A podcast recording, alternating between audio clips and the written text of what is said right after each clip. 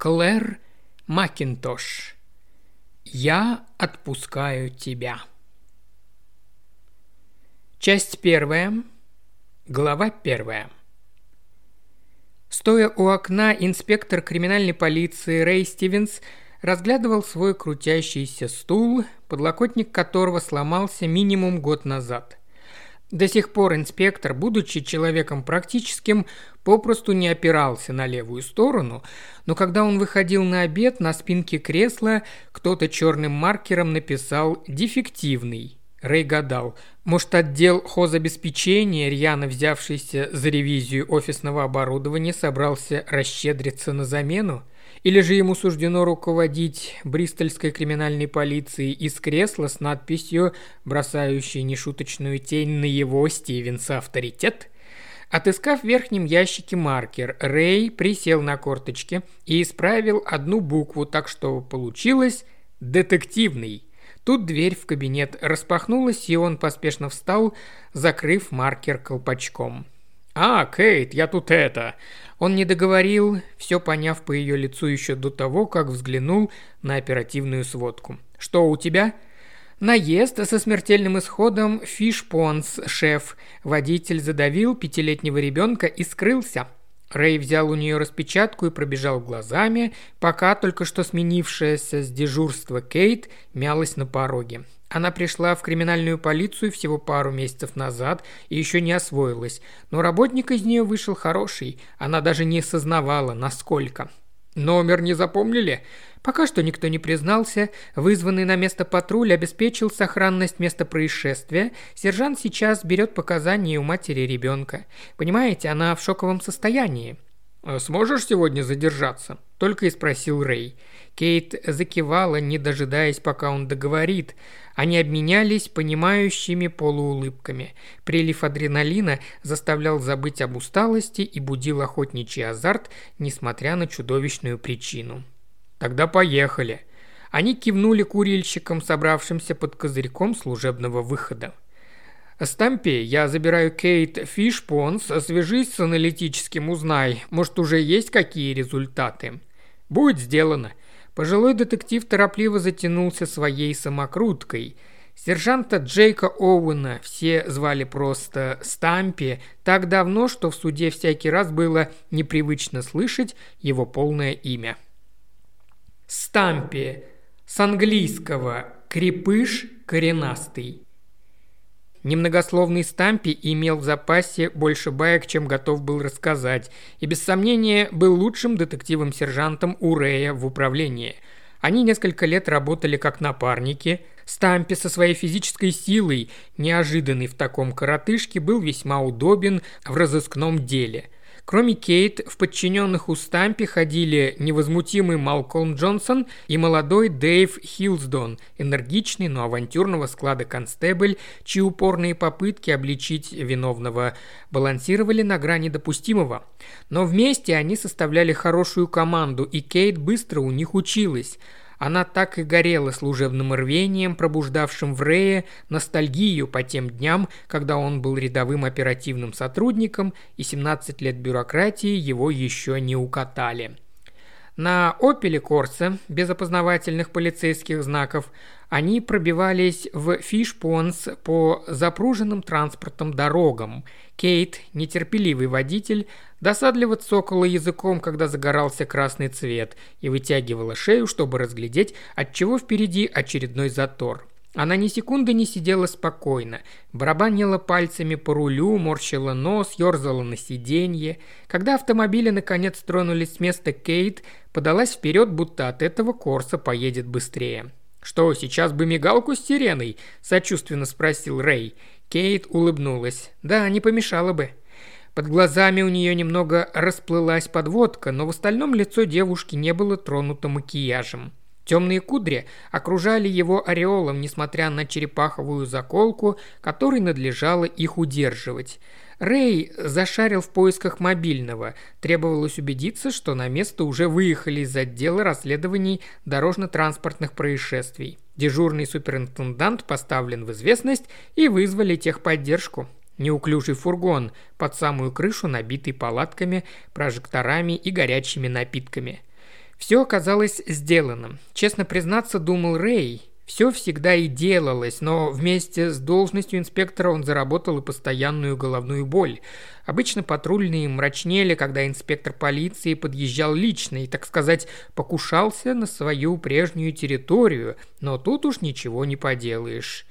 Все через это прошли, даже Рэй, отработавший в патрульных необходимый минимум. Он связался с диспетчером, сообщив, что через пять минут будет на месте, но домой звонить не стал. Он, наоборот, предупреждал Мэгза в тех редких случаях, когда собирался вернуться с работы вовремя. С его нагрузкой так целесообразнее. Свернув за угол, Кейт сбросила скорость. Шесть полицейских автомобилей, припаркованных как попало, освещали все вокруг голубоватыми вспышками мигалок. Прожекторы уже были установлены на металлических штативах, и сильные лучи пронизывали завесу изморози, в которую за последний час превратился мелкий дождь. Выходя из управления, Кейт захватила куртку и переобулась, сменив туфли на резиновые сапоги. «Практичность важнее красоты», – засмеялась она, бросив туфли в свой металлический шкафчик. Рэй редко думал о практичности и еще реже о красоте, но сейчас он пожалел, что не взял хотя бы пальто – они оставили машину за сотню метров от большого белого тента, раскинутого в попытке спасти от дождя возможные улики.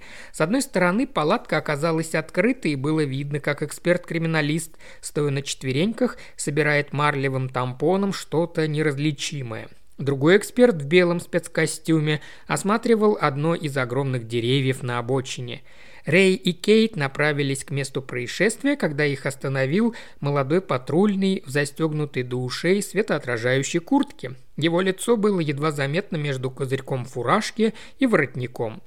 «Добрый вечер, сэр. Хотите туда пройти? Я обязан вас записать». «Нет, спасибо», – отказался Рэй. «Где ваш сержант?» «В доме матери пострадавшего». Полицейский показал дальше по улице, вдоль которой тянулся ряд одинаковых домов, и еще выше подтянул воротник. «Дом номер четыре», – раздалось приглушенное пояснение. «Господи, вот уж дрянная работа», – посетовал Рэй, когда они с Кейт шагали в указанном направлении. Помню, в бытность мою сержантом я 12 часов охранял место происшествия под проливным дождем, после чего меня отчитал приехавший к 8 утра следователь за то, что я не улыбаюсь. Кейт засмеялась. «И поэтому вы решили податься в сыщики?» «Не только», – отозвался Рэй, хотя в какой-то мере тот случай повлиял, а в основном просто осточертело передавать интересные дела с искорям, не видя ни одного раскрытия. «А ты?»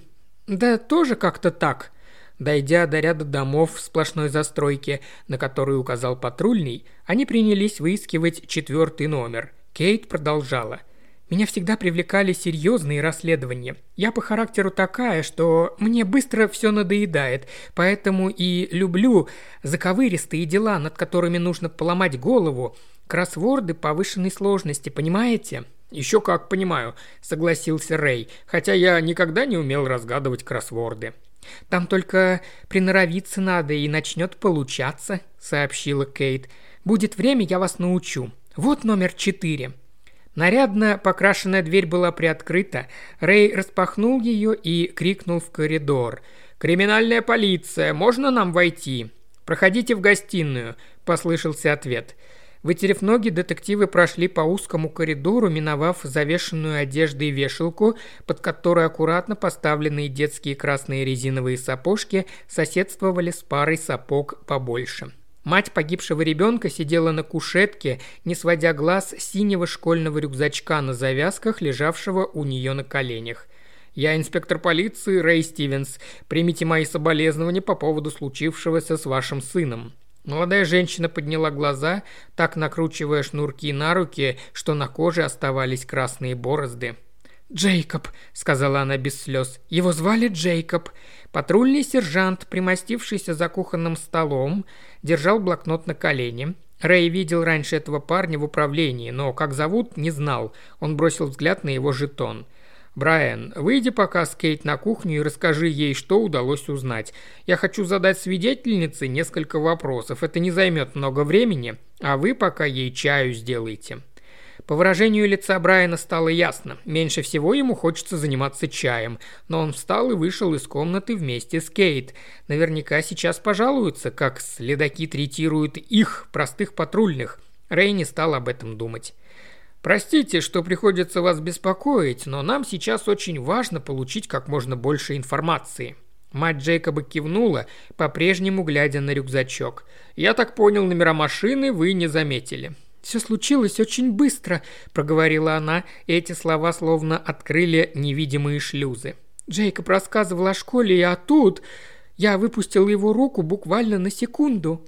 Она сильнее затянула шнур на запястье. «Так быстро! Машина просто летела!» Она отвечала на вопросы тихо, не вдавая огромного горя, которое не могла не чувствовать. Рэй не любил трогать человека в таком состоянии, но выбора у него не оставалось. «А кто был за рулем?» «Я не видела. Пассажиры в машине были?» «Я внутрь не заглядывала». Это прозвучало монотонно и как-то безжизненно. «Понятно», — отозвался Рэй. «И как прикажете работать, черт побери?» Женщина поглядела на него – «Вы же его найдете? Того, кто задавил Джейкоба? Найдете?» Ее голос дрогнул, и слова перешли в утробный стон. Несчастная мать согнулась, прижимая к животу школьный рюкзак, и у Рэя все сжалось в груди. Он глубоко вздохнул, справляясь с эмоциями. «Мы сделаем все возможное», — ответил он, презирая себя за эту избитую фразу. Из кухни вернулась Кейт, за которой шел Брайан с кружкой чая — «Ну что, может, я все-таки закончу брать показания?» – спросил он. «Ты имел в виду, прекрати расстраивать мою свидетельницу», – подумал Рэй. «Пожалуйста, простите, что помешал. Кейт, мы все узнали?» Девушка кивнула. Она была бледна, и Рэй подумал, уж не расстроил ли ее Брайан.